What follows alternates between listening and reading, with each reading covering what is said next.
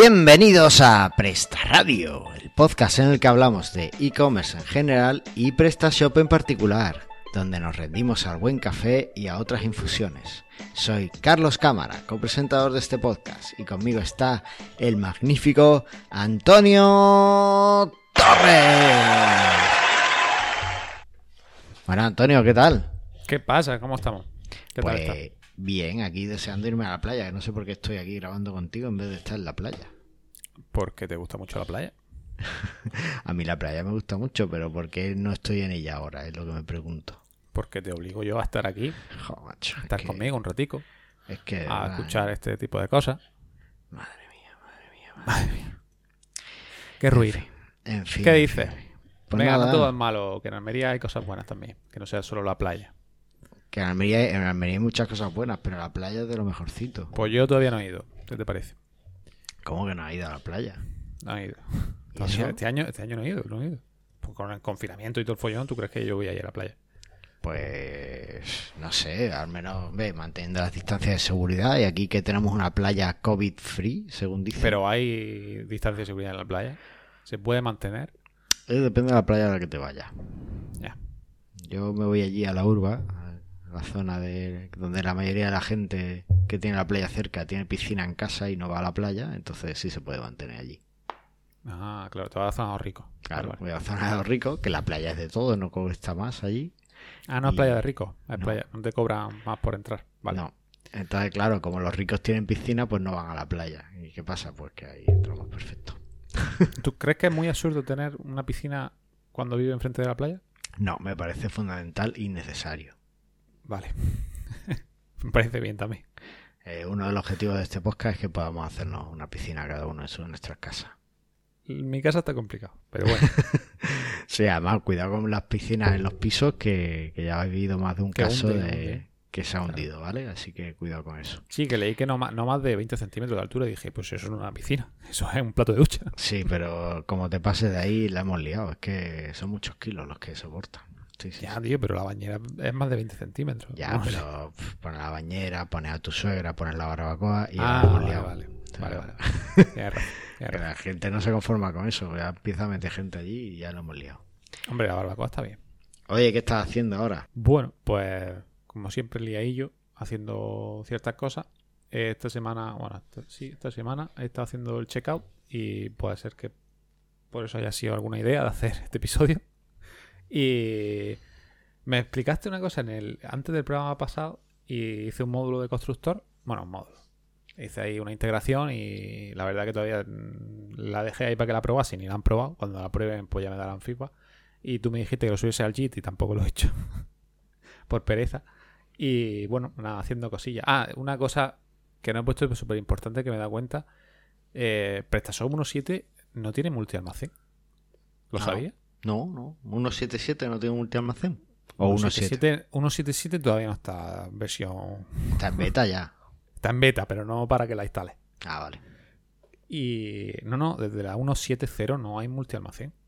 Ah, Han añadido eso del stock, que es para gestión de stock avanzado, dicen, pero bueno, el avanzado es que desde un solo sitio puedes añadir o puedes modificar el stock de todos los productos y puedes mover stock, pero no veo la opción de crear un, ma- un almacén y tengo un problema porque necesito almacenes, cosa que yo pensaba que venía integrado por defecto, pero se ve que en la 1.7 dijeron, se ve que lo que he leído han reescrito todo porque la gente no estaba contenta o no era una cosa que utilizaban y como que la han eliminado, la iban a empezar de nuevo, lo han hecho a medias, pero no han llegado a hacer esa parte. Y digo, qué guay. Pues nada, ya te, sabes que te toca hacer una integración multialmacenes en un módulo y venderlo después. Muy mal, tío. una, una cosa que no tenía prevista y ahora me va a fastidiar todo. Oye, Pero bueno. una, una cosa, has dicho antes, estoy haciendo un módulo, que es algo que hablamos antes del último programa y ahora lo estoy lo he dejado ahí para que pruebe, pero no sé qué, pero no has dicho qué es lo que es. Yo si estuviera escuchando el programa diría, pero ¿qué está haciendo? Eh, un constructor de. Un editor visual. Constructor, editor visual, como quiera llamarlo. Editor visual. Vale, pues editor visual para, para PrestaShop, para la edición de. En principio lo he hecho para páginas CMS. Y luego pues quiero integrarlo pues, para la descripción del producto, descripción de la categoría, etcétera. Oye, pues eso mola mucho. Sí, ya hay, ¿sabes? Que no es que sea nada novedoso. ya hay algunos. Pero es verdad que, que este está muy bien porque no te mete shortcodes y es código HTML limpio y puro. Y, y la verdad que todos los problemas que hay normalmente con, con los constructores, pues te- con este no. Y por eso me parece tan bueno. Me parece genial. Oye, pues yo estoy deseando que me lo pases para compartirlo y, o sea, para compartirlo no, para verlo y echarle un ojo y Pues puede sí, a ver si te lo subo pues, al JIT y, y lo, y lo ves también. Claro, tío. Muy ¿Y tú bien. qué? Pues yo estoy cerrando un e-commerce que ha dado, ha, ha tenido como efectos colaterales un montón de módulos, eh, de módulos secundarios que creo que voy a intentar eh, publicar en, en la tienda de PrestaShop. Por un lado, un módulo de pop-up que siempre viene bien, ¿vale? Y Que viene, viene bien para los de marketing, ¿no? Porque para el usuario en sí no me gusta. Lo peor del mundo es que me esté saliendo pop-up todo el rato. No, pero este, este es muy respetuoso porque eh, solo te muestra el pop-up una vez. Entonces, eh, hay dos formas de hacerlo. Una es por cookie, es decir, se le guarda una cookie en, en la cookie del usuario, en la, en la sesión del usuario se guarda una cookie diciendo ya has mostrado el pop-up, no lo vuelvas a mostrar. Y otra es por eh, usuario identificado. De forma que puede elegir que se muestre solo una vez a quien visita la página en cada Sí. sesión, ¿vale? Entonces, el hombre visita, el, el hombre, la mujer o la persona o el perro, lo que sea, visita la página, le sale el pop-up, lo cierra, ya no lo vuelve a salir hasta que cambia de ordenador o de móvil o de dispositivo O borra la o, caché. o se le borre la caché. O, por ejemplo, lo puedes hacer para que solo le salga si no está una vez, si está logueado y si vuelve eh, a loguearse, pues ya no lo vuelve a salir nunca más. ¿Vale? Pues muy Entonces, bien. eh, es una forma, es bastante más respetuoso que, que otros módulos de pop-up. Y después un módulo que te muestra los gastos de envío que vas a llevar, que vas a acarrear si compras un producto. Pero además te va a mostrar un mensaje o te muestra un mensaje de cuánto te queda para eh, tener gastos de envío gratuitos en el caso de que, de que los tengas. ¿no? Entonces va a estar ahí y va, va a mostrarse. Va a mostrarse. Y después tengo también un módulo que he visto que solo hay uno en la tienda de PrestaShop y he dicho, bueno, pues yo subo este también. Que te comprueba los datos del cliente, el DNI y demás, y, y si no son verdaderos o si no son eh, acordes al formato que debe tener un DNI o un CIF, pues te lo no, no le acepta el registro, tiene que, que corregirlo antes de registrarse. ¿Vale? Entonces, para algunos Eso sitios. ¿Qué? Está muy bien, o sea que, que una cosa deberías integrarlo ya por defecto, no que puedas meter cualquier DNI y se lo traga. Eso es. Entonces, está hecho para cuando añaden una dirección, como la dirección es lo realmente importante en facturación y en, y en envío, pues para que cuando alguien añade una dirección, pues tenga que poner el dato real, ¿vale? O sea, o al menos que tenga un formato válido. Y, y bueno, pues ahí está también, lo tengo, lo tengo, ese, ese está casi listo, casi empaquetado. Me falta corregir algunas cosas, pues además me lo pidió un, un colaborador y, y se lo iba a pasar, pero llevo dos semanas, no se lo he pasado, seguro que se ha buscado ya otra solución, pero bueno, yo se lo intentaré dejárselo listo y pasárselo. Y después he estado hablando eh, en el último episodio del podcast de Yulla, de Mastermind Yulla. Si alguno Sí. quiere aprender un poco más sobre los Core Web Vitals, ¿vale? Que es una cosa muy chula que ha sacado Google para que sepamos realmente lo que tenemos que mejorar de nuestras páginas, optimizar para, para la velocidad. Mm. Pues estuvimos hablando de eso en el último episodio, así que lo vamos a dejar por ahí en las notas del programa por si alguien quiere pasarse y escucharlo. No es demasiado técnico, tampoco es que sea muy ligero, pero creo que es muy importante porque parece ser que, eh, según nos dijo el becario, o le dijo a Aníbal el becario, eh, los Core Web Vitals van a ser el SEO del 2021. Es decir, si no tienes una buena puntuación en Core Web Vitals, olvídate de que Google te encuentre. Así que yo creo muy llevan diciendo eso muchos años ya. Y es una pa- es- un parte de, del Bueno, SEO, ¿no? yo- Pero, bueno. Ahí lo dejo. No me, no me, eh, no me torpedees el pitch que estoy haciendo. No, para no, no, no, vaya a está Sí, sí, yo, ya, yo ya lo he escuchado, me parece muy bu- me- o sea, está bastante bien. Luego, que tú entiendas el, el- el Core Web Vital o toda la ruta crítica de, rendi- de renderización y tal, eso ya es lo complicado. Eso ya, bueno, tómate un café y míralo tranquilamente a ver si te enteras.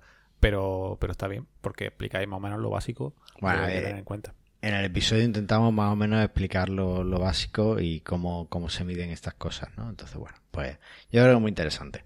Así que nada. Oye, vamos a ver qué ha pasado en el mundo de e-commerce, que tenemos alguna noticia bastante jugosa. Venga, dale.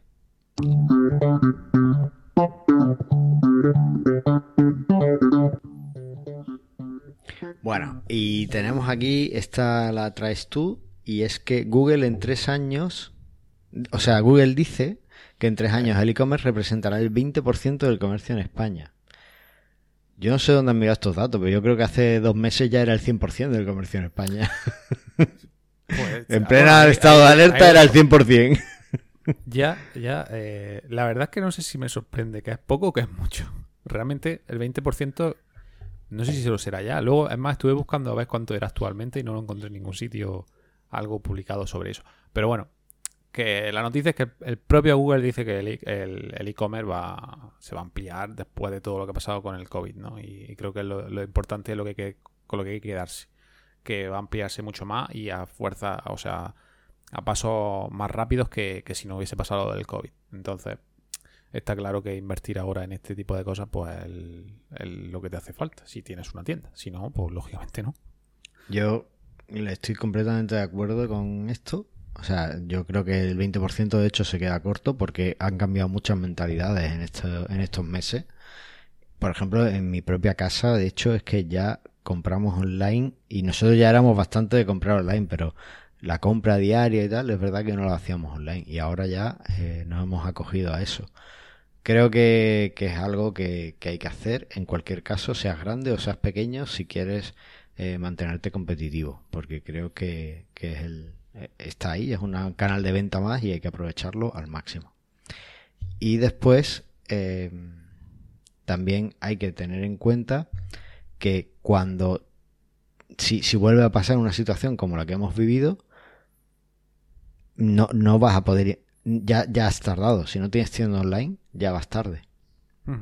Entonces, eh, todo el trabajo de SEO. Yo, yo en estos meses me, me he parado a pensar en aquella gente que me decía, es que yo no necesito una tienda online, si yo solo para que, para mostrar. Y ahora estoy seguro de toda esa gente que me decía eso, ahora mismo en estos meses ha pensado, ostras, pues a lo mejor podía haber seguido vendiendo, a lo mejor podía haber metido este canal. puedo- Yo Claro. creo que el sector del negocio físico, por mucho que, que sea, por muy físico que sea, si no se complementa con una parte online, va a tener problemas en el futuro. Totalmente. Y ahora es el momento de posicionarse, porque eh, uno de los factores SEO que yo creo que más fuerza tiene en muchos casos no es que mm, tengas un buen copy o un mal copy o tal, eso, bueno, te puede ayudar, pero una, un factor que yo creo que, que pesa mucho en muchos sitios es la cantidad de tiempo que lleva una web online más o menos haciendo un buen trabajo. Yo creo que también la, o sea, la cantidad de tiempo te iguala a la, a la marca que tienes.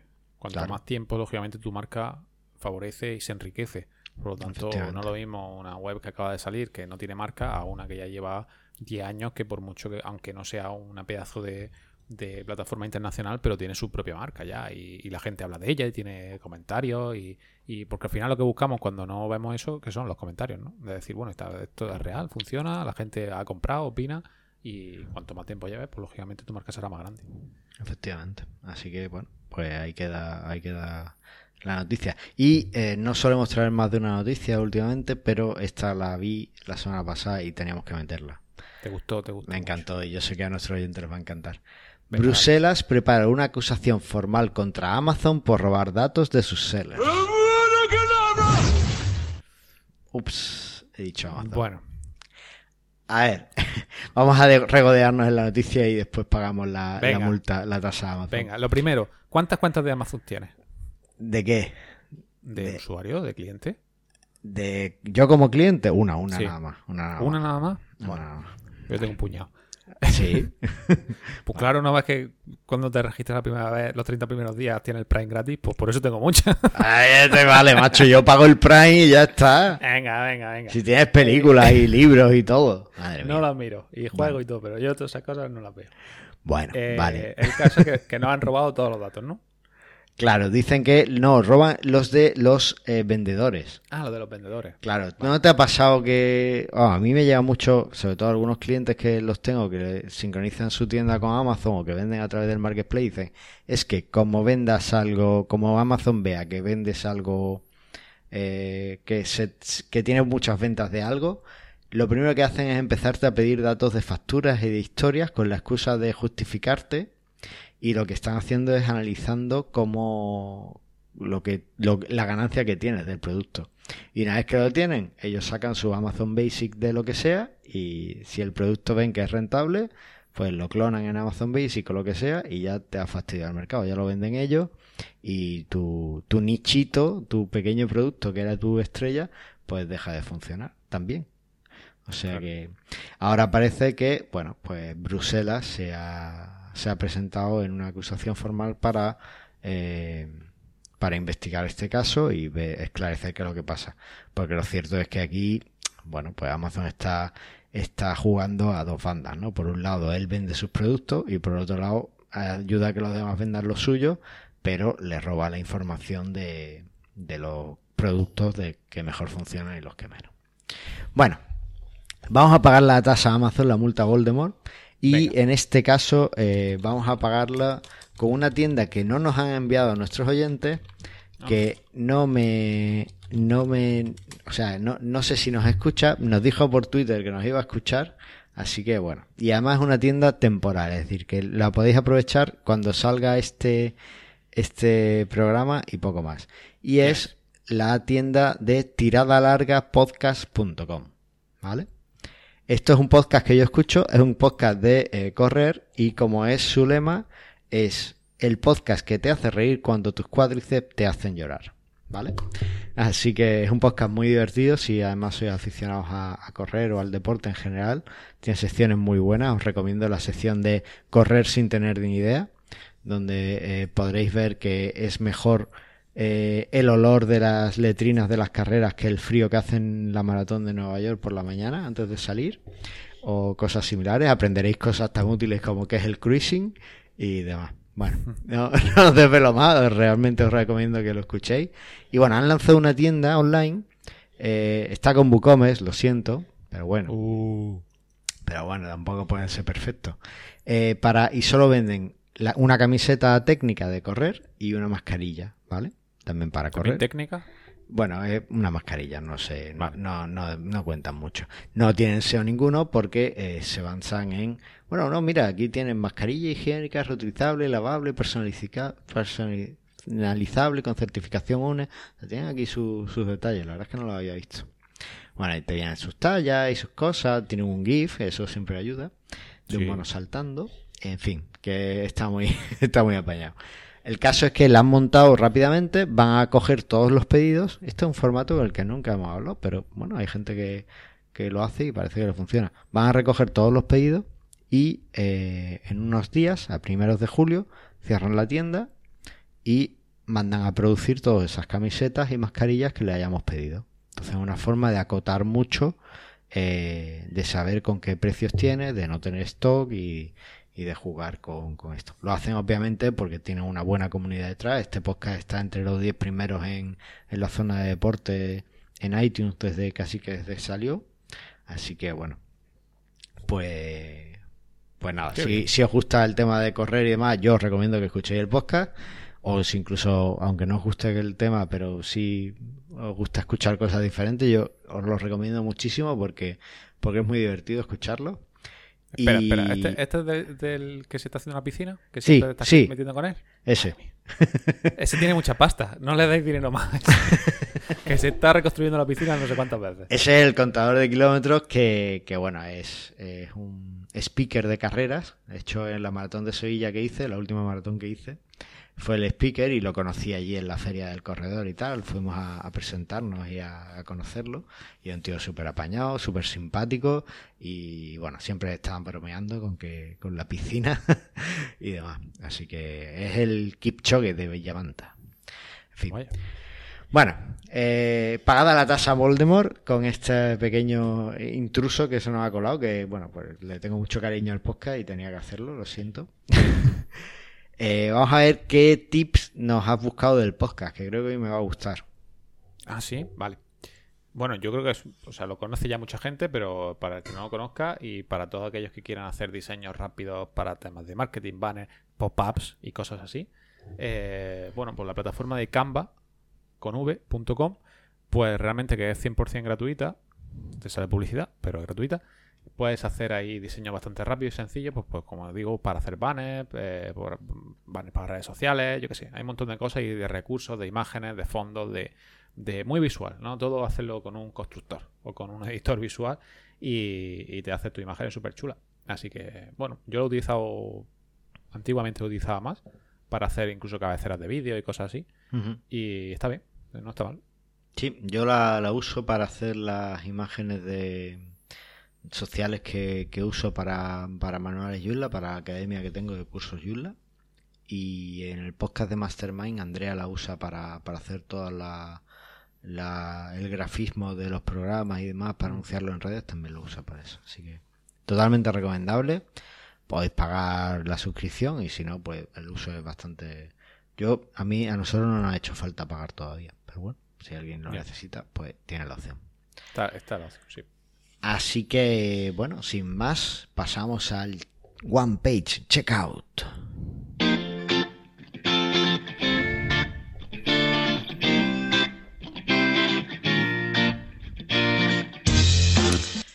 Y bueno, eh, como bien dices por aquí en el guion, hemos hablado ya sobre el transporte en PrestaShop, eh, sobre las formas de pago que podemos tener en nuestras tiendas online, pero no, no habíamos llegado a hablar del proceso de checkout en general, del proceso de compra tal cual, ¿no?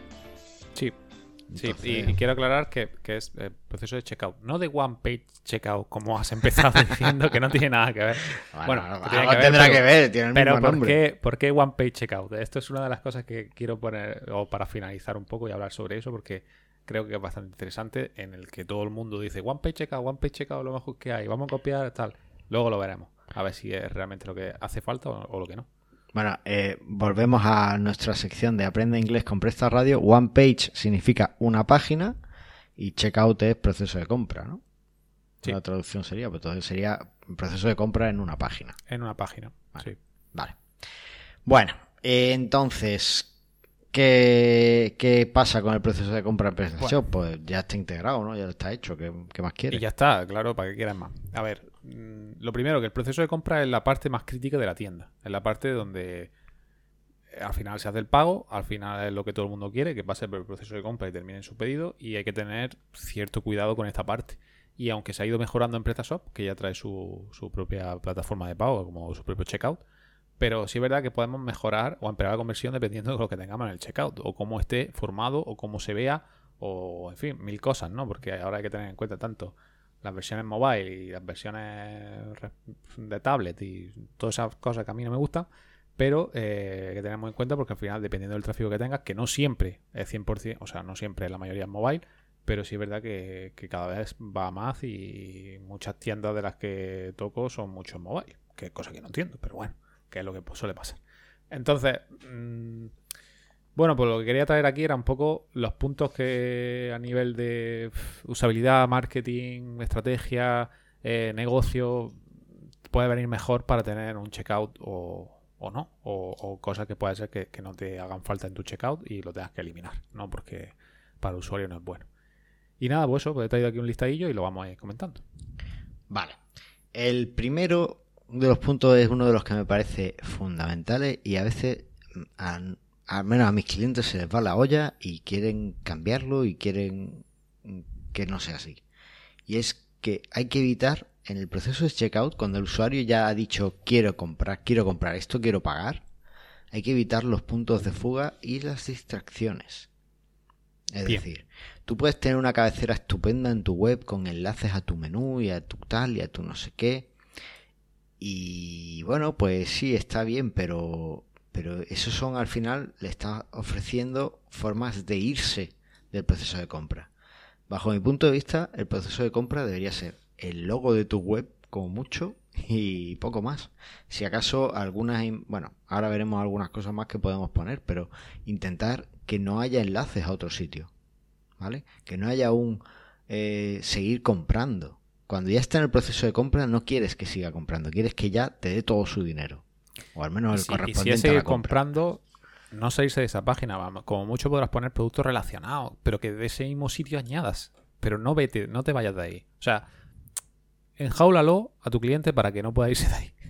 Que tenga que darle el botón para atrás si se quiere ir. Porque no, es que nada, ni, las condiciones legales le, me iría fuera. Directamente le abriría un modal o un pop-up y le mostraría las condiciones legales. Pero para que no se vaya, para, porque ya digo, la zona crítica, la zona que todo el mundo queremos que termine. Pues déjalo, no, no lo despistes, no despistes al tío. Y también quiero aclarar que no es lo mismo el checkout que la cesta. O sea, la cesta sí tiene que tener lo normal, porque al final es como un resumen. Hmm. Pero el checkout no. Checkout sí hay que quitar todos esos puntos de fuga que bueno, que yo creo que los grandes ya lo hicieron, ¿no? hace ya mucho tiempo, como Amazon, que fue de los primeros que quitó el punto, todos los puntos de fuga y arriba salía el logo pequeño, los pasos de compra y ya está. Y, olvídate de menú, de buscadores y de cosas así, ¿vale? Y creo que es parte fundamental que PrestaShop 1.7 ya lo hace. O sea, el checkout de la 1.7 directamente te quita el. Bueno, te quita todo, el menú, te, te deja nada más que el logo. Oye, ¿y qué te parece eh, dejar el teléfono eh, más o menos visible? me Parece, me parece bien.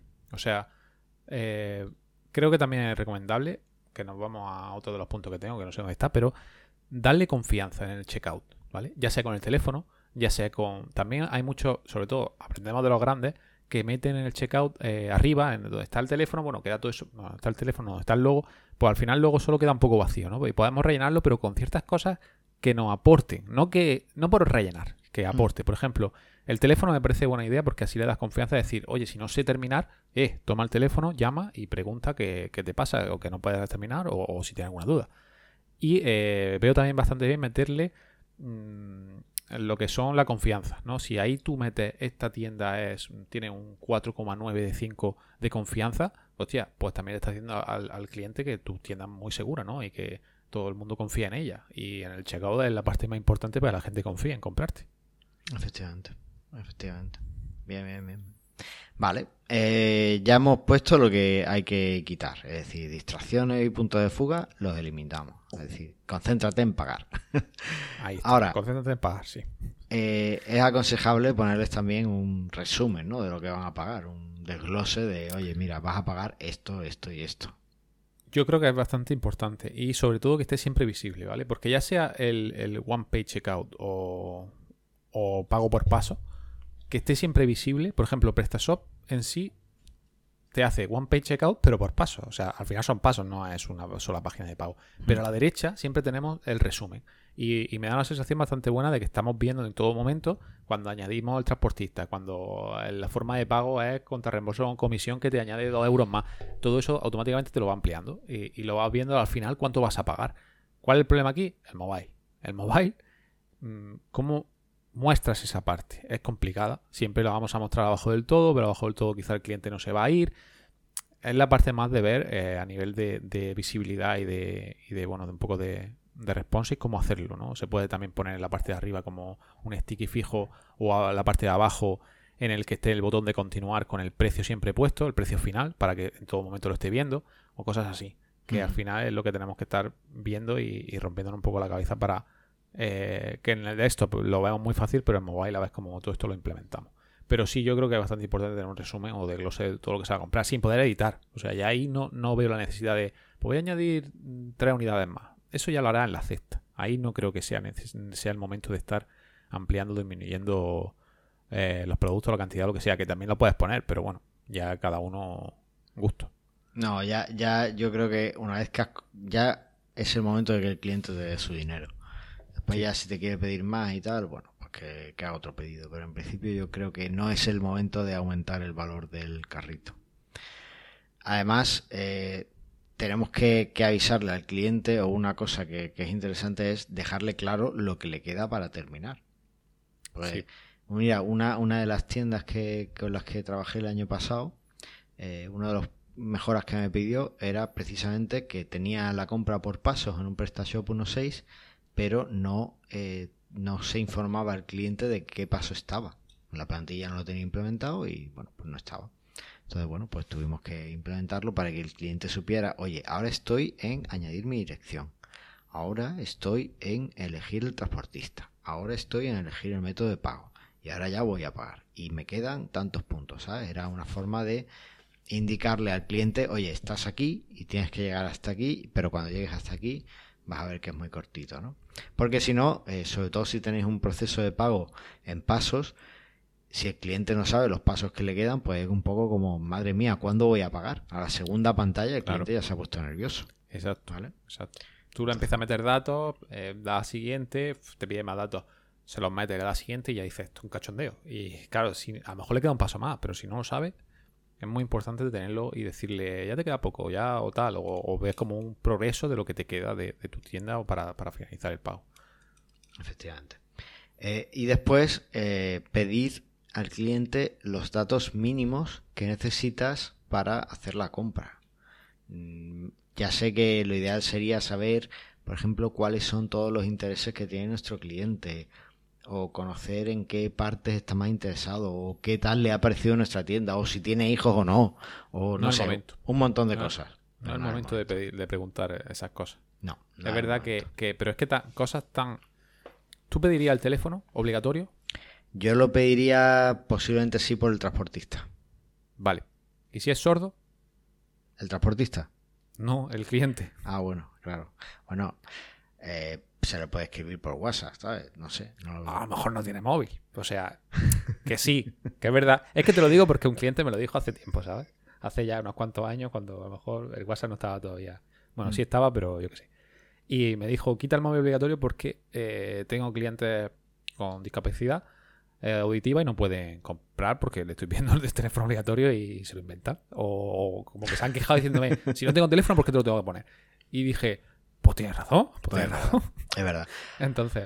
A ver, eh, igual que nosotros le damos nuestro teléfono y un montón de datos en nuestra página, eh, nos gusta pedir algunas cosas mínimas para saber que un cliente es real. Claro, hay casos como este en el que si tienes un montón de clientes o tienes un, esa posibilidad existe. Yo creo que hoy día casi todo el mundo tiene un teléfono móvil, ¿vale? Entonces yo, yo lo pediría, porque además yo creo que las empresas de transporte cada vez más te lo exigen a la hora de, de, de, procesar un pedido, ¿no? Porque para ella es muy cómodo. Eh, a mí últimamente cada vez que viene el repartidor a casa llama por teléfono antes. Aunque, aunque sepa que estemos, aunque él llama, ¿Ah, por si acaso. sí, sí. A mí siempre me pone que nunca estoy. No sé por qué. Eso es porque no, no tienes los contactos que tienes yo, que tengo yo. Pues era por eso. Tú como no estás en casa, es lo que pasa. Bueno, pues entonces eh, yo creo que, lo normal al final va a ser pedirlo, va a ser pedirlo, es una práctica como muy habitual. Eso sí, tienes que dejarle claro que lo vas a usar solo para tramitar el pedido, que no vas a hacerlo para enviarle publicidad molesta. A mí últimamente me llegan muchos SMS muy molestos de grandes cadenas. Y bueno, pues si no piensas hacer eso, pues a lo mejor se lo puedes indicar también, ¿no? Para que te lo dé con más confianza. O si ves que, bueno, creo que PrestaShop no los comprueba por defecto los teléfonos, el formato del teléfono. Entonces, ni el teléfono, ni el DNI, ni la ciudad, ni... Claro, entonces a lo mejor no es tan problemático ponerle el teléfono móvil obligatorio. ¿Se lo inventan? Bueno, pues se lo han inventado, ¿sabes? que Pero la mayoría de la gente cuando le pides un dato te lo dará el real, creo. Sí. Sí, no, bueno, me refiero, lo puedes pedir a lo mejor no obligatorio. También depende un poco de tu tienda. O sea, si tu tienda es raro que te vayan a comprar ese tipo de cosas porque vendes altavoces, pues vale, pídelo. No creo que te vayan a comprar. Pero bueno, también, o sea, tener claro, eso es un ejemplo. A lo mejor eh, lo que estaba diciendo, pedir la fecha de nacimiento, como por ejemplo hace, te hace PrestaShop, pues está muy bien para saber cuándo es su cumpleaños. Pero ¿me interesa realmente saberlo en este momento? Pues no. Pues realmente no. yo, es un dato que me interesa pedir. Nos interesa preguntarle la dirección 2 que nunca lo he entendido, que es para qué, para ampliar la dirección 1. Eh, bueno, es que ese campo es el campo. Si no te cabe. No, claro, es que es el campo peor eh, explicado del mundo. Ese es un campo, eh, una línea adicional de dirección. Es decir, nosotros pues vivimos en casas en las que es el nombre de una calle y poco más. Pero, por ejemplo. Tú puedes poner enfrente de la playa. Pues enfrente de la playa lo pones en dirección 2. Claro, el, el de la piscina grande, ¿no? Podemos poner y ya El- está. Claro, claro. El de la puerta verde. Cosas La así. puerta verde.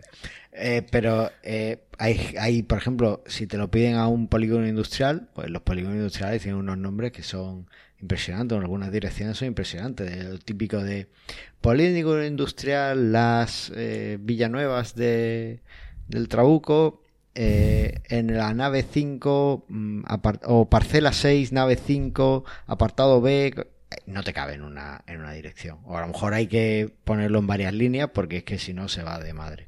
Entonces, para esos casos está ese campo complementario o adicional de dirección. Pero es verdad que es un campo que nunca se explica bien. Siempre se pone dirección 1, dirección 2. O Claro. otra dirección. ¿Cómo que otra dirección? Será una dirección, ¿no? No voy a ponerte aquí 50 direcciones. Y ahí lo veo, lo veo complejo. Por eso, que eso. A ver, yo creo que en la dirección 1 te va a caber. No, no sé qué límite tiene, la verdad que no lo he mirado, pero me parece que tiene un, campo bastante amplio para meter toda la dirección que tú me estás contando. Y eso es un campo que yo quitaría directamente. O sea, pídele lo obligatorio, lo que necesita. La dirección 2, que está claro que no es obligatoria, pero ¿para qué? ¿Para qué va a estar leyendo? Pasa, venga, continúa y siguiente, y siguiente, siguiente. Cosas así, ¿no? Incluso con el código postal, pues ya sabes la, la localización y ya sabes un poco por la. ¿Para qué vas a pedir más, no? Pero bueno, ya.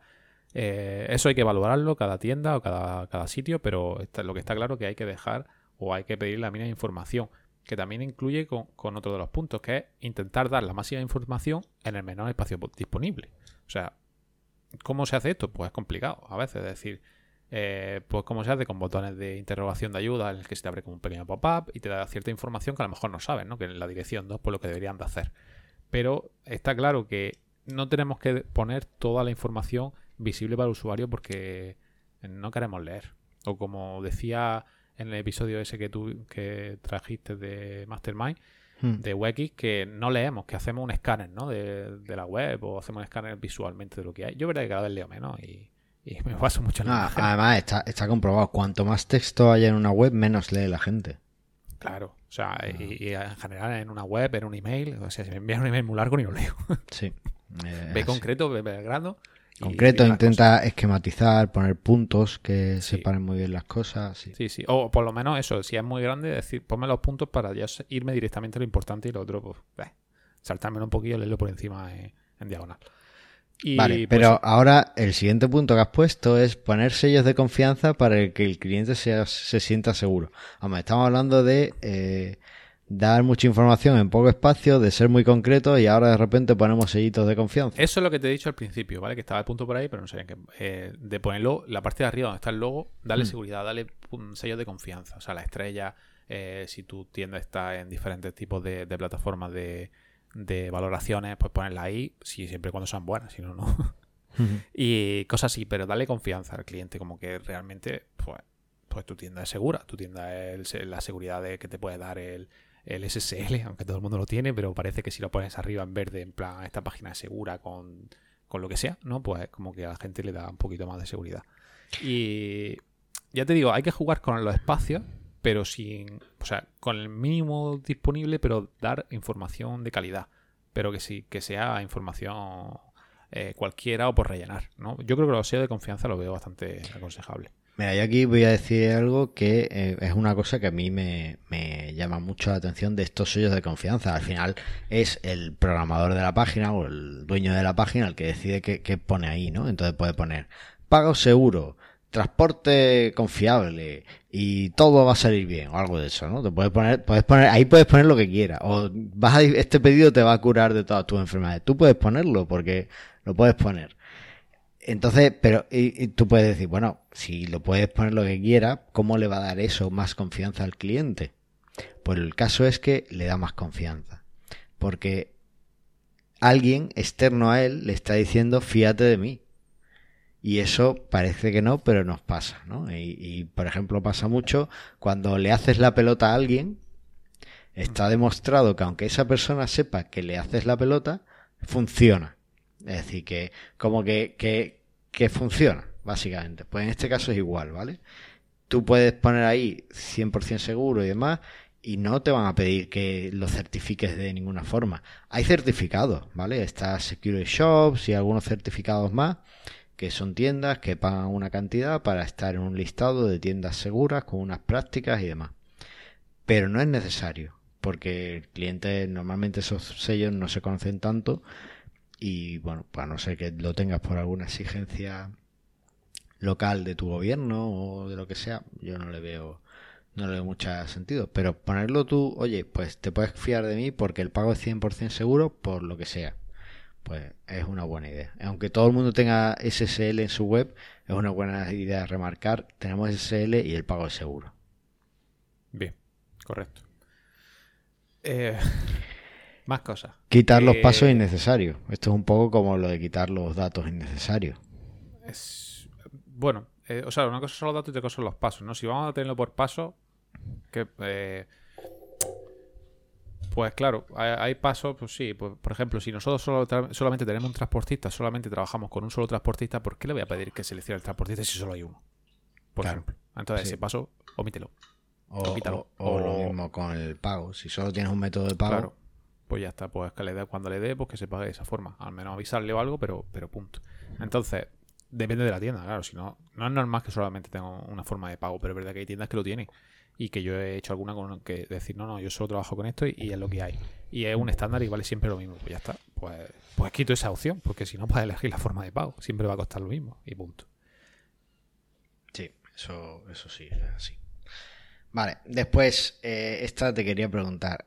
Tenemos aquí registro y login rápido con redes sociales, Facebook, Google, es decir, que el usuario, o si no tiene cuenta en tu tienda, pues que rápidamente pueda hacer una con sus datos de Google o de Facebook o de lo que sea, o que pueda incluso loguearse con, esta, con estas redes sociales. ¿Tú pondrías eh, registro o acceso con Amazon, que también tiene, un proveedor de identidades? Sí, ¿por qué no? Eh, yo creo que le puedes dar muchas opciones al cliente. O sea, lo que más tienen que puede ser Facebook, Google y posiblemente Amazon. ¿Por qué no le voy a hmm. dar registro con Amazon? ¿Que, que Amazon... o sea, ¿le voy a dar información a Amazon con esto? Pues la verdad es que no lo creo. O sea, es al revés, ¿no? Yo cojo la información que tiene Amazon, pero yo a Amazon no le doy ni... A lo mejor en Amazon se queda registrado de eh, esta tienda me está pidiendo los datos.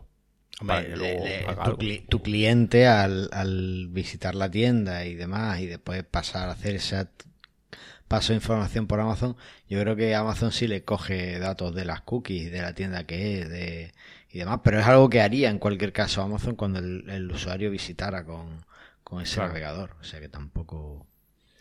yo sí, yo sí daría la opción. Mm, y por lo menos, por lo menos para mí, porque es muy cómodo el de Google. Porque al final un Gmail, pues ya creo que tiene casi todo el mundo, ¿no? Y, y el de Google lo veo imprescindible. Facebook, porque no lo uso, pero la mayoría de la gente tiene Facebook. Y si no, hay otras redes sociales que también. Y Amazon, bueno, PayPal no, nunca, nunca lo he usado, aunque sí tengo cuenta, pero nunca me, me he registrado con PayPal.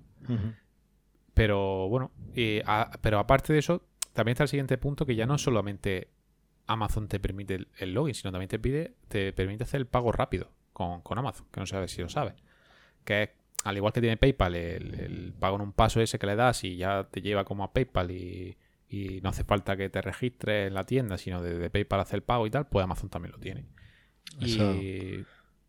eso está muy bien porque, o sea, tienes una pequeña comisión, entiendo, de parte de Amazon, que al final es como Visa o Redshift, no sé si es mayor o peor, mejor o peor, pero bueno, pues si el usuario ya tiene su tarjeta allí, pues te va a facilitar mucho el, que tenga que el, proceso de pago, ¿no? Al cliente le facilita y cuanto tú más le facilites al cliente un proceso tan doloroso como el de pagar, mejor. Totalmente. Y de ahí, me parece esencial. De ahí vemos el siguiente punto y es si haces un pago, te hacen el pago con tarjeta de crédito, pues con Redsys o Paycomet o lo que sea, pues intenta guardarla o usar una opción que permita guardar la tarjeta de crédito y que no tenga que meterla al cliente cada vez que se registra en la página.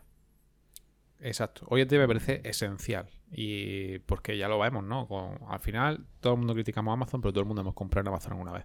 Y que te la tenga guardada pues te da pues toda la, la, rapidez que te puede dar la compra en un clic de verdad. Que tú le das a comprar, comprar y se acabó. Hmm. Y porque está tú todos tus datos metidos. ¿Por qué voy a estar metiendo la tarjeta? ¿Que es inseguro? Bueno, eh, realmente la inseguridad la tiene el banco en sí. O sea, el banco. mm, Claro, hay que, hay, que, caso, hay que decir que esto no es yo me programo un módulo que, Claro. que me, le coja los datos de la tarjeta del cliente y los guarde en mi base de datos, ¿vale? Para hacer eso lo puedes hacer, ¿eh? lo puedes hacer, pero para hacer eso legalmente, sin tener problemas, tienes que tener unas garantías de seguridad, ¿vale? Y tienes que tener un- unos ciertos protocolos de seguridad en tu servidor y en tu sitio web, ¿vale? Yo no lo haría. Es muy. Eh, yo no lo haría complicado. porque después sistemas como Paycomet o RedSys Insight te permiten hacer eso y la tarjeta se guarda en los servidores de Paycomet o de RedSys, Exacto. ¿vale? Entonces, eh, quédate con eso, es la forma fácil de hacerlo sin complicarte mucho la vida y yo lo haría así, o bueno, o Amazon también cuando haces el pago con un clic, pues Sí, lo o, mismo, ¿no? o Que- Stripe, o Mm. hay diferentes fórmulas que se pueden hacer con el pago. en- Efectivamente. o sea, que te guarden la tarjeta, ¿no? Pero, pero lo veo esencial. O sea, ya sea de una forma o de la otra. Es verdad que en Resist todavía no está muy implementado. Por ejemplo, este, el, el Paycomment ese que comentábamos la otra vez, si lo traía, me parecía una muy buena Sí, opción. Paycomet lo trae por defecto. RedSys es que tienes que, que instalar el RedSys Insight y, y ajustarlo. Yo estoy en proceso de eso en una de las tiendas que llevo. Pues me parece también bastante llamativo porque yo nunca lo he hecho con RedSys y, y que sé que ya estaba la opción, pero que no sabía si funcionaba bien del todo o no. Pero bueno, en definitiva que tenerlo así, eh, hacerlo y adaptarlo es lo mejor que puedes tener para gente que tenga ventas recurrentes. A ver, si vuestro cliente compra una vez y no compraba en su vida, pues no hace falta. Porque en- Pero si tenéis una tienda recurrente en la que suelen comprar o tenéis muchos clientes que pues lo veo bastante óptimo para que al usuario le da esa ventaja de que te va a comprar súper rápido. Y le va a dar tiempo a, poco- a pensárselo poco, ¿no? Es decir, si tú ya lo tienes aquí, le doy comprar, venga, ya está, para adelante. Y de otra forma, pues vete a la cartera, coge la tarjeta, búscala, ponla, no sé qué. A lo mejor en ese camino ya te lo has pensado. A mí me pasa, en ese camino digo, pues no me hace falta y no me lo compro. Sí, puede ser. Sí, sí, sí. la tarjeta es así. Oye, ¿y esto de hacer un copy atractivo y llamativo? Si no hemos dicho que no hay espacio para hacer copy, para hacer casi nada. Un copy. Eh, yo no sé por qué he puesto copia, será el traductor El traductor, este, Eh, sí, pues yo creo que un copy es. Mm, Estoy diciendo justamente lo que vayas a poner, pues si le vas a pedir el email o le vas a pedir la tarjeta de crédito o si le vas a poner qué tal, pues eso, que sea un copy pequeñito, pero que sea atractivo, o que te diga. Me gustan mucho las plataformas que te dicen, eh, ¿no estás registrado? No te preocupes, en un minuto lo hacemos. Cosas así. Al final un copy que te llama la atención, que es muy persuasivo, que te dice, bueno, pues te están diciendo que lo va a hacer muy rápido, ¿no? Y al final información que tienes que tener. No que tienes que tener, pero, pero es mucho mejor eso que poner iniciar sesión, registrarse, pues que te ponga unos ciertos comentarios ahí que dice, como que está interactuando contigo alguien detrás, que no es una simple máquina, pues lo veo bastante bien para un. Ya que hacemos copy para todo, pues que lo hagamos en el checkout, pues no lo veo mal. Pues sí. Oye, y ahora ya que estamos en harina, que hemos hablado de- del checkout en una página. Eh, en PrestaShop 1.6 era opcio- opcional, tú podías elegir si en una página o en, o en varias. Sí. Eh, Nadie estaba contento con eso y todo el mundo usaba un módulo que era One Page Checkout, creo que era o algo así.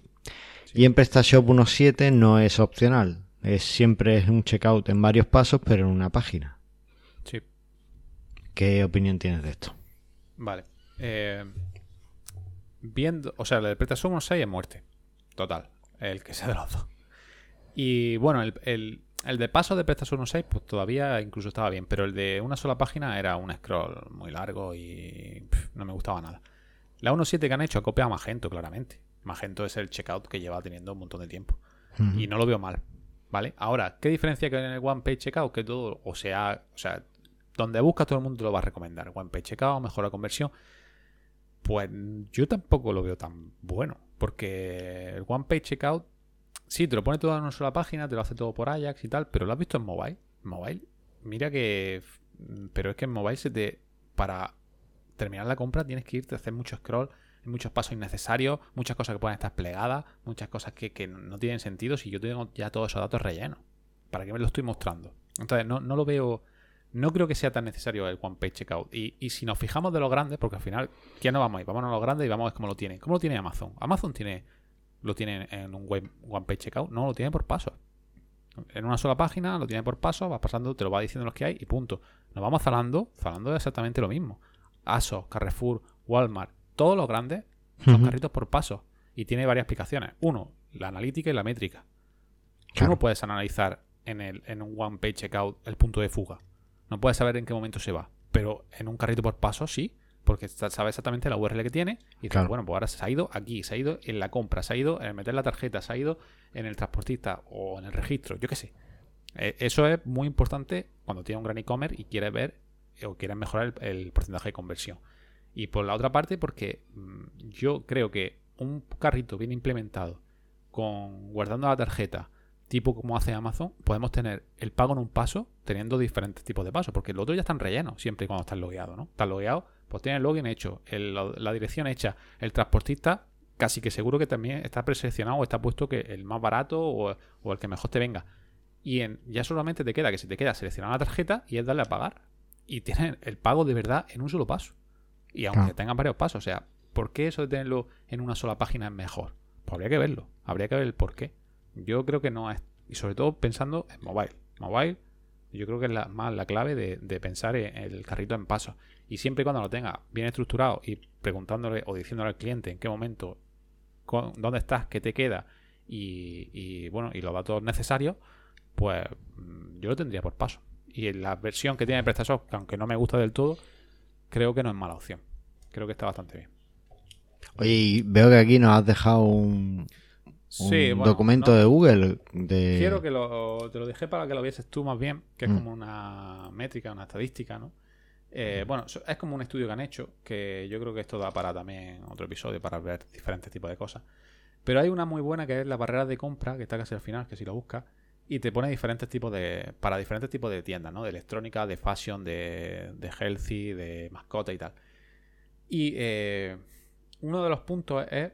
Eh, ¿Cuál era? Era el tema de, que qué visión le daba la gente a la hora de la compra rápida o, la hora de, pagar, de pago rápido o de eso, de, que no tener que hacer mucho, mucho cambio en, por paso, digamos, o que sea bastante rápido. Y dependiendo de la temática, pues se ampliaba o se disminuía ese tipo de, previsión según el cliente, la, experiencia de usuario, ¿no? La forma de pago. Eh, se llama proceso largo de compra, ¿vale? Que es el que está justo en amarillo.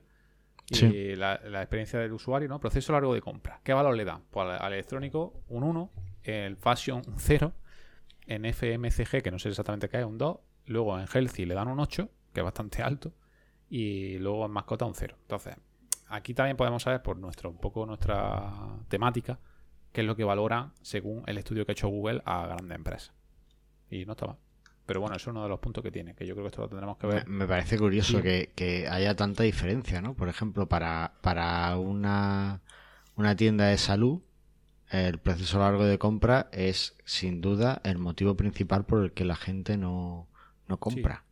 Sí. Cuando, por ejemplo, en moda o mascotas, eso no es significativo y... Pero yo creo, eh, ¿por qué? O sea, las grandes tiendas, aparte de Amazon y electrónica y tal, están en la ropa están en lo que es fashion. Y, todas esas tiendas están súper optimizadas. Yo creo que procesos largos de compra no hay. Entonces, ¿por qué el mm. usuario no se queja? Porque no hay ninguna página así grande de, que sea mala. Pero en Healthy, ¿cuántos ya. e-commerce hay mm, pequeños? O la mayoría que son pequeños, no hay un gran e-commerce de Healthy, creo. Y, por, la gente que lo compra ahí, pues dice, ahí va. Eh, pues sí, pues que tener que meter 200 millones de datos para hacer la compra, pues no le gusta. Yo creo que también puede ir por ahí el tema, ¿no? Bien, bien. Sí, sí, sí. Interesante. Muy bien. Oye, pues todo esto es, brutal para mejorar un poco las conversiones en este paso, ¿no? También eh, recordar que tenemos eh, en este momento, eh, es un buen momento para visitar nuestras tiendas en la zona de carritos y buscar los carritos que haya abandonado, ¿no? Incluso en PrestaShop hay, hay algunos módulos para intentar hacer algo con esos carritos abandonados, enviarle un email al cliente para animarle que lo compre con un descuento o no. En fin, hay varias, varias cosas que se pueden hacer. Así que bueno, pues un buen momento para repasar todo eso, optimizar estos, estos puntos que hemos comentado aquí. Y... Yo creo que claro, repasa tu carrito y, guíate de lo grande. O sea, mira, mira cómo lo hacen. Estudia bien al grande y mira cómo lo hace. Y mira a ver si puedes adoptar algo de lo que ellos hacen en tu tienda. Porque al final, yo creo que simple hecho de poner la tarjeta, que guarde la tarjeta de crédito, si tenemos ventas recurrentes, es un paso bastante grande. Bien, pues sí. Perfecto, pues si te parece lo dejamos aquí, que tengo ganas de irme a la playa. Muy bien. y, y, bueno, pues yo creo que, dejamos que, nuestros oyentes le, den una vuelta a todo esto y, y mejoren un poco sus carritos de compra. Así que nada, nos vemos en el próximo programa, Antonio. Venga. Ay, no, espérate. Eh, nos queda el feedback, tío. Avísame. Tengo ganas de irme a la playa y no me dices nada. ganas de irte a la playa, pues digo, bueno, pues dejamos para otra ocasión. Venga, vamos con el feedback.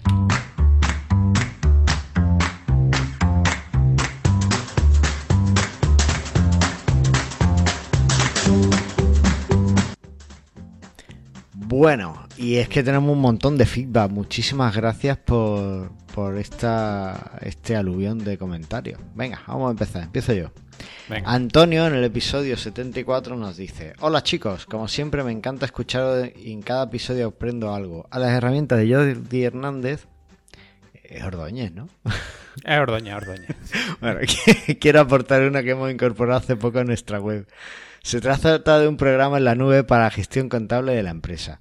Es cierto que con PrestaShop puedes generar facturas, pero en este caso si necesitas una solución externa, esta es una de las más baratitas que he encontrado. Por 30 euros al mes tienes integrado las facturas de tu PrestaShop. Ánimo y a por otro episodio. Eh, Bien. No dice cuál es. Ah, claro, lo, dice, lo dice debajo, vale. Venga, leo el siguiente. el siguiente, claro, dice... Oh. Eh, venga, lee. Hola, la puse pero no aparecieron los enlaces. La vuelvo a poner, es mygestion.com. Vale, ahora sí. sí, pero te ha faltado leer del medio, que justamente Félix le preguntaba, jajaja, ja, ja, qué cracks. Antonio, dinos qué herramienta es que nos has dejado con la gana. Ah, vale, vale, vale. es que por eso te he puesto el hilo, pero bueno. Ya, ya, ya, ya. No, es que vi el comentario de Félix y dije, ¿qué está preguntando el Antonio? Pensaba, te preguntaba. No, pero que no soy yo, yo también, yo también, pero dije, no. Yo también vi el correo que llegó y dije, ¿cómo? Pero, ah, pero bueno. Bueno, pues. era, hacia este Antonio. Eh, está bien que hagamos debate ya en nuestros comentarios. En vuestros comentarios, pues lo podéis usar como canal de debate, no pasa nada. está para eso. Totalmente. Vale, eh, Mira, Antonio, mil gracias por la recomendación. gestión lo usó uno de mis clientes, lo estaba usando, estaba bastante contento, pero tenía algunas deficiencias con las que ya no podíamos trabajar. Por un lado, lo de la multitienda no le sentaba muy bien a, a MyGestión, no era capaz de hacerlo 100% bien. Y después no había bailes de stock que, que no terminaban de, funcionar. Mi cliente era un cliente que hacía muchas cosas con MyGestión, pero las quería bien sincronizadas con PrestaShop. Y el tema de las combinaciones y demás no la terminaban de ajustar bien. Entonces, de hecho, lo tuvo que abandonar y se pasó a, a Odoo para, para eso. Mucho follón, mucho follón. Pero hay que decir que estuvo tres años con mi gestión y más o menos funcionando. Lo que pasa es que llegó un momento en el que ya había muchos más errores. O sea, al crecer, pues ya los pequeños errores ya cada vez eran, eran más problemáticos y había más eh, cosas que corregir. Y bueno, en mi gestión es verdad que no nos dieron una no, no vimos que le dieran un soporte total a PrestaShop. No, no, no parecían muy interesados en ayudarnos con PrestaShop. Así que bueno, pero bueno, hay que decir que eso, los tres años que estuvimos, bueno, pues moderadamente contentos y si hubieran seguido solucionando los problemas que teníamos, hubiéramos seguido porque estaba bien, estaba bien. Así que bueno, pues nada, ahí queda la recomendación, así que al que le sirva, perfecto. Venga, dale tú al de José. Yo, venga. venga. José Moviltecno nos dice, hola, lo de grabar en bañador está muy chulo. Cosa que tú podrías tener hoy, te va a la playa, ¿no? Voy a grabar en bañador, pero bueno. Y es compatible con las mesas redondas que quiera Antonio. Dice, ánimo a que, dice, ánimo a que contacte eh, oyentes y gente relacionada con el sector. PrestaShop, tienda online, marketing digital, SEO, etcétera, para que participen en las próximas mesas redondas que se aprende mucho. Saludos. Pues totalmente cierto. Lo de grabar en el bañador, pues algo que hay que hacer, pero desde la playa. ¿Cómo hacemos eso en la playa? ¿Hay wifi ya? ¿Hay wifi? ¿No decían que iban a poner wifi en las playas de Roqueta? No, son wifi free también. son COVID free y wifi free. Vale. Que... Eh, no, a ver, no, más que por el wifi, eh, por los micros, que, en fin, bueno. Eh, no, no se pueden conectar al móvil. No. Son, son un poco rollo. Pero bueno, es algo que hay que ver. Desde luego, lo de las mesas redondas que estás preparando, eh, nos vendría genial si alguien se anima a participar, que nos mande un email a hola.prestarradio.com o a través de la página web de prestarradio.com, pues nos podéis decir, oye, pues me gustaría participar en la mesa redonda y me gustaría hablar de esto, o, o no, o simplemente me Sí. gustaría estar en una mesa redonda este verano. Claro. Y, y lo preparamos. Ya tenemos varios can- varias personas que nos han mostrado su interés y que van a estar en, en estas mesas redondas. Así que, bueno, cuantos más, pues menos trabaja Antonio. Correcto. Así que, hacerlo por él, pobre hombre. Y antes de irnos, eh, es que antes yo me iba muy rápido. Eh, quiero recordaros que nos podéis escuchar eh, desde ebooks, desde nuestra página web, prestarradio.com, desde YouTube, desde Spotify, desde Google Podcast nos deberíais escuchar, pero parece que no salimos. Eh, desde iTunes, eh, Apple Podcast, eh, yo que sé, cualquier, hay, no sé, cualquier sitio que se os ocurra, eh, seguramente estamos ahí, desde vuestras aplicaciones de, para escuchar podcast, pues estaremos en todas y, que nos podéis escuchar en todos esos sitios. Y además he encontrado un artículo de Jordi Ordóñez en el que habla de podcast de e-commerce. Y ha tenido el lamentable error de se le ha olvidado poner a prestar radio. Entonces, os voy a pedir un Eh, favor. por lo menos eso creemos. que se le ha olvidado, ¿no? Os voy a pedir que eh, vayáis al enlace que os dejamos en el programa del- de, este artículo, que es eh, en su página web, jordiob.com, podcast-e-commerce, ¿vale? Pues ahí entráis y le dejáis un comentario y le recordáis que también está el podcast de Presta Radio, ¿vale? Y por favor, hacerlo. Y, y nos lo decís después si, si lo hacéis para, para poder hablar de eso en el próximo programa, ¿vale?